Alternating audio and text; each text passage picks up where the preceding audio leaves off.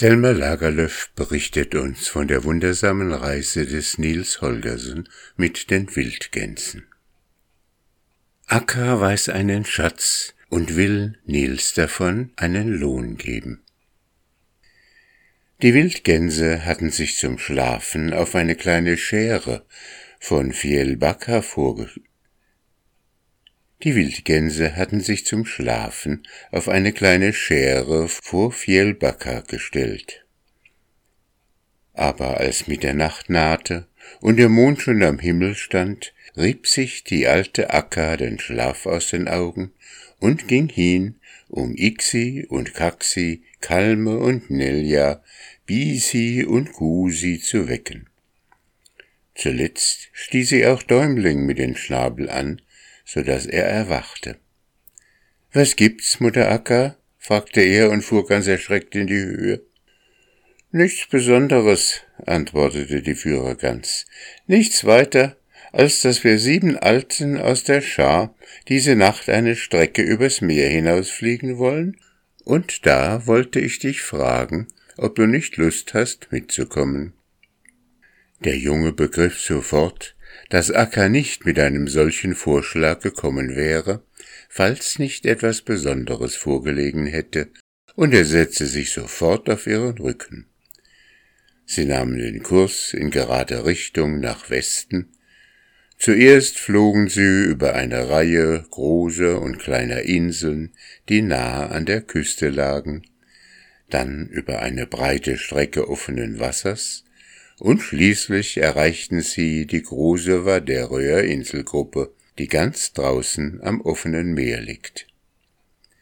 Alle Inseln waren niedrig und voller Klippen, und im Mondlicht konnte man deutlich sehen, dass sie an der Westseite von den Wellen blank geschliffen waren.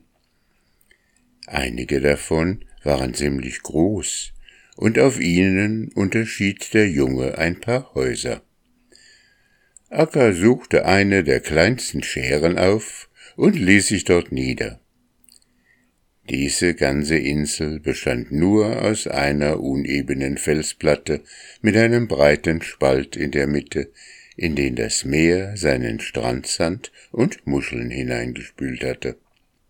Als Nils Holgersson von dem Rücken der Gans herunterstieg, sah er dicht neben sich etwas, das einem hohen, spitzen Stein glich.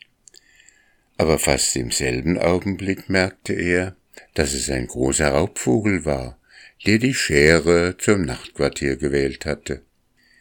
Er hatte jedoch kaum Zeit, sich darüber zu wundern, dass sich die Wildgänse so unvorsichtig neben einem gefährlichen Feind niedergelassen hatten, als der Vogel schon mit einem langen Sprung zu ihnen hinkam und er den Adler Gorgo erkannte. Es stellte sich heraus, dass Akka und Gorgo sich hier draußen ein Stelldich eingegeben hatten. Sie waren beide nicht erstaunt, einander zu sehen. Das war gut gemacht, Gorgo, sagte Akka. Eigentlich hatte ich nicht geglaubt, dass du vor uns am verabredeten Ort eintreffen könntest. Hast du lange gewartet? Ich bin gestern Abend gekommen, antwortete Gorgo. Aber ich fürchte, das Einzige, weswegen du mich loben kannst, ist, dass ich so gut auf euch acht gegeben habe. Mit dem Auftrag, den du mir gegeben hast, sieht es nicht gut aus. Ich bin überzeugt, Gorgo, dass du mehr ausgerichtet hast, als du dir merken lassen willst, sagte Akka. Ehe du aber erzählst, was dir auf der Reise begegnet ist, möchte ich Däumling bitten, mir beim Suchen von etwas, was hier auf der Schere versteckt liegt, zu helfen. Nils Holgersen hatte dagestanden und einige schöne Schneckenhäuser betrachtet. Aber als Akka seinen Namen nannte, sah er auf. Du hast dich gewiss gewundert, Däumling, warum wir nicht den geraden Kurs innegehalten haben, sondern hier auf das Kattegat hinausgeflogen sind, sagte Akka. Ich fand das allerdings etwas sonderbar, antwortete der Junge. Aber ich weiß ja, dass ihr triftige Gründe für alles habt, was ihr tut. Du hast einen guten Glauben an mich, entgegnete Akka, aber ich fürchte fast, dass du ihn jetzt einbüßt, denn es ist höchst wahrscheinlich, dass bei dieser Reise nichts herauskommen wird. Vor vielen Jahren, fuhr Akka fort, wurde ich und ein paar von den Alten in unserer Schar auf einer Frühjahrsreise vom Sturm überfallen und auf diese Schere hier verschlagen. Als wir sahen, dass wir nur das offene Meer vor uns hatten, fürchteten wir, so weit hinausgetrieben zu werden, dass wir uns nie wieder an Land zurückfinden würden. Deswegen legten wir uns auf die Wellen nieder. Der Sturm zwang uns, mehrere Tage zwischen diesen kahlen Klippen zu verweilen. Wir hatten großen Hunger, und eines Tages gingen wir in dieser Rinne auf die Schere hinauf und suchten nach Futter. Wir fanden keinen einzigen Grashalm, aber wir sahen ein paar Säcke, die fest zugebunden und halb vom Sand begraben waren. Wir hofften, dass Korn in den Säcken sein würden, und bissen und zerrten daran, bis wir ein Loch in den Stoff gerissen hatten aber es war kein Korn, was da herausströmte, es waren lauter glänzende Goldstücke. Und dafür hatten wir Wildgänse keine Verwendung, und wir ließen sie liegen, wo sie lagen. Alle diese Jahre haben wir gar nicht an unseren Fund gedacht, aber jetzt, im Herbst, hat sich etwas zugetragen, was das Gold für uns begehrenswert macht. Wir wissen sehr wohl, es ist unwahrscheinlich, dass wir den Schatz hier noch finden, aber wir sind trotzdem hier herübergeflogen und bitten dich jetzt einmal nachzusehen, wie sich die Sache verhält. Der Junge sprang in die Felsenspalte hinein, nahm in jede Hand eine Muschelschale und machte sich daran, den Sand beiseite zu werfen. Säcke fand er nicht, aber als er ein ziemlich tiefes Loch gegraben hatte, hörte er ein Klirren wie ein Metall und sah, dass da eine Goldmünze lag. Er tastete mit den Händen umher und fühlte, dass viele runde Münzen im Sand lagen, und er eilte schnell zu Akka zurück. Die Säcke sind vermodert und zerfallen, sagte er, so dass das Gold ringsum im Sand verstreut liegt, aber das Gold ist offenbar noch alles da. Ah, das ist gut, sagte Akka, fülle nun das Loch wieder zu und glätte den Sand, damit niemand sehen kann, dass daran gerührt worden ist. Der Junge tat, wie sie ihm geheißen, als er dann aber wieder auf die Klippe hinaufkam, sah er zu seiner Überraschung, dass sich Akka an die Spitze der sechs Wildgänse gestellt hatte und dass sie alle mit größter Feierlichkeit auf ihn zumarschiert kamen. Sie machten vor ihm Halt, verneigten sich vielmals mit dem Hals und sahen so vornehm aus, dass er unwillkürlich die Mütze abnahm und sich vor ihnen verbeugte. Wir haben dir etwas zu sagen, begann Akka. Alle wir Alten haben zueinander gesagt, wenn du, Däumling, bei den Menschen in Dienst gestanden und ihnen so große Hilfe geleistet hättest wie uns, so würden sie sich sicherlich nicht von dir trennen, ohne dir einen guten Lohn zu geben. Nicht ich habe euch geholfen, sondern ihr habt euch meiner angenommen, entgegnete der Däumling.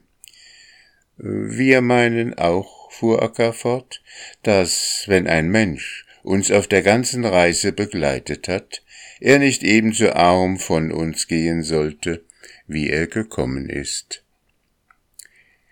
Ich weiß, dass das, was ich in diesem Jahr bei euch gelernt habe, viel mehr wert ist als Geld und Gut, sagte der Junge.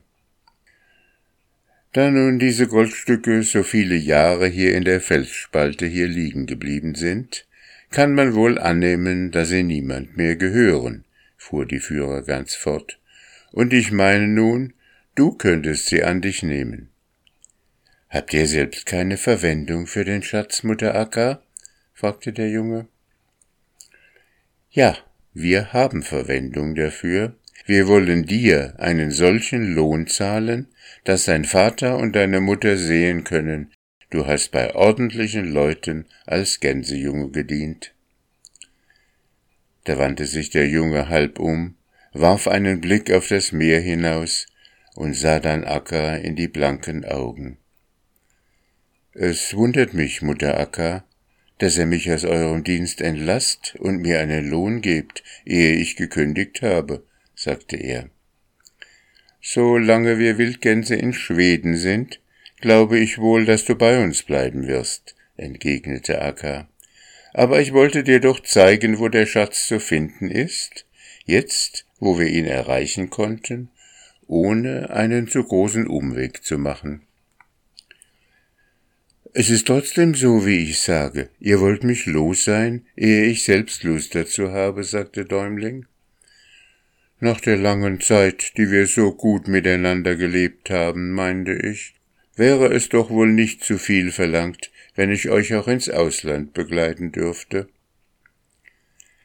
Als der Junge dies sagte, streckten Akka und die anderen ihre Hälse gerade in die Höhe und standen eine Weile da und sogen mit halb geöffneten Schnabel die Luft ein. Das ist etwas, woran ich gar nicht gedacht habe, sagte Akka, als sie sich wieder gefasst hatte. Aber ehe du deinen Beschluss hierüber fasst, wird es wohl am besten sein, wenn wir hören, was Gorgo zu erzählen hat. Ich will dir nämlich sagen, dass, ehe wir Lappland verließen, Gorgo und ich uns darüber einigten, dass er in deine Heimat nach Schonen fliegen und versuchen soll, bessere Bedingungen für dich zu erwirken. Ja, so verhält er sich, sagte Gorgo. Aber wie ich dir bereits mitteilte, habe ich kein Glück damit gehabt. Es war nicht schwer, Holger Nielsens Haus zu finden, und nachdem ich ein paar Stunden über dem Hof hin und her geschwebt war, gewahrte ich den Kobold, der zwischen den Gebäuden umherschlich. Ich stieß sogleich auf ihn nieder und flog mit ihm auf ein Feld, wo wir ungestört miteinander reden konnten. Ich sagte ihm, dass mich Akka von Kebne Kaiser geschickt habe, um zu fragen, ob er Nils Holgersen nicht bessere Bedingungen verschaffen könne. Ich wollte, ich könnte es, antwortete er mir, denn ich habe gehört, dass er sich auf der Reise gut geschickt hat aber das steht nicht in meiner Macht. Da wurde ich zornig und sagte, ich würde mich nicht für zu gut halten, ihm die Augen auszuhacken, wenn er nicht nachgäbe. Du kannst mit mir machen, was du willst, erwiderte er, aber mit Nils Holgersen muss es so bleiben, wie ich gesagt habe. Aber du kannst ihn ja grüßen und ihm sagen, er täte am besten, wenn er bald mit dem Gänserich nach Hause käme denn hier stehen die Sachen sehr schlecht. Holger Nielsen hat für einen Bruder, zu dem er großes Vertrauen hatte, gut gesagt, und das Geld hat er bezahlen müssen. Mit geborgtem Geld hat er ein Pferd gekauft, aber das Pferd hat vom ersten Tage an, wo er damit fuhr, gelahmt, und seit der Zeit hat er keinen Nutzen davon gehabt. Ja, erzähle Nils Holgersen nur, dass seine Eltern schon zwei Kühe haben verkaufen müssen und dass sie, wenn sie nicht von irgendeiner Seite Hilfe bekommen, von Haus und Hof gehen müssen. Als der Junge das hörte, runzelte er die Stirn, und seine Hände ballten sich, so dass die Knöchel ganz weiß wurden. Es ist grausam von dem Kobold, sagte er, mir eine solche Bedingung zu stellen, dass ich nicht nach Hause kommen und meinen Eltern helfen kann. Aber es soll ihm nicht gelingen, einen treulosen Freund aus mir zu machen. Vater und Mutter sind redliche Leute, und ich weiß, dass sie lieber meine Hilfe entbehren, als dass ich mit einem schlechten Gewissen zu ihnen heimkehre.